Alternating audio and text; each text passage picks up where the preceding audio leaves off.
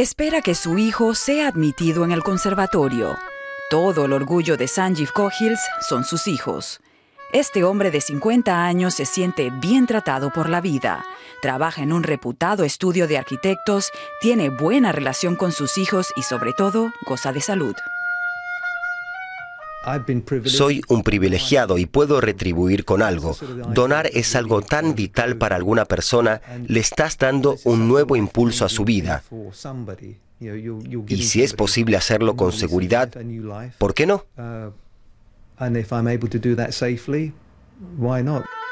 Desde que Sanjeev viera un reportaje televisado sobre donación voluntaria de riñones, la idea no dejó de perseguirlo. Cuanto más oí hablar sobre el tema, más me convencía la idea de donar un riñón a un extraño. Y la idea fue germinando dentro de mí silenciosamente. Él sabía lo desesperado que puede estar un enfermo renal. Un pariente suyo recibió regularmente diálisis hasta que murió al no encontrar donante.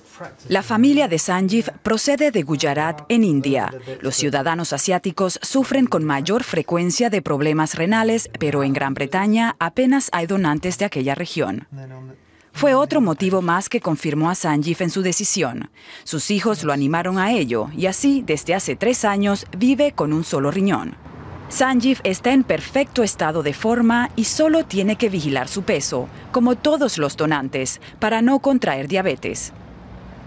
Una vez al año acude a una revisión en el Royal Free Hospital de Londres, especializado en trasplantes.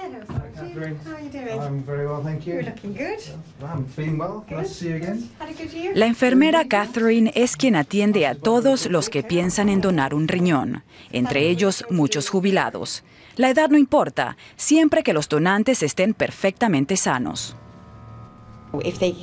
En una serie de pruebas que duran un día entero, comprobamos su función renal y si es correcta, los animamos a continuar. El donante de más edad en el Reino Unido tenía 83 años.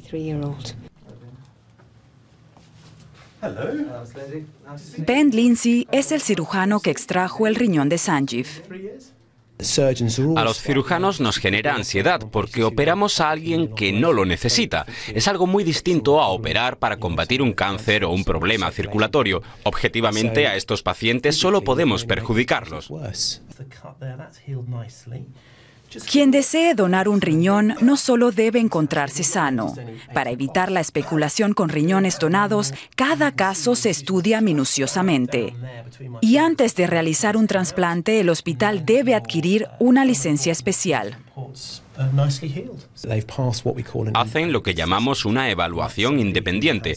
Alguien sin interés directo en el proceso entrevista al donante para estar seguro de que no existe coerción ni otra motivación negativa o estímulo económico que condicionen su decisión, en cuyo caso se paraliza la donación. Las donaciones son básicamente anónimas, pero Marion Pattinson, diabética, se empeñó en averiguar quién le había salvado la vida. Hoy, Marion se encuentra bien. Antes, sufría de fatiga crónica. Nada más trasplantarme el riñón me sentí llena de energía. Mi hija me pedía que bajara el ritmo porque tenía mucha energía. Marion esperó durante meses la llamada que le anunciase una donación. Ni su compañero Nigel ni su hija eran aptos. La donante Claire ocupa hoy un lugar destacado en la vida de esta pareja. Claire es una mujer fuera de serie. Alguien capaz de donar un órgano que salva vidas. Es algo fantástico. Cada aniversario de la operación, en primavera, las dos mujeres se reúnen para celebrar el éxito. Me siento responsable de protegerla. Es como si tuviera que cuidar de ella. No sé, es algo extraño. Es una relación muy especial. Todos los días pienso que llevo un órgano de otra persona dentro de mí y que tengo que cuidarlo. Cuando llamo a Claire, ella siempre me pregunta, ¿cómo le va a mi riñón? Y yo respondo, estupendamente, gracias.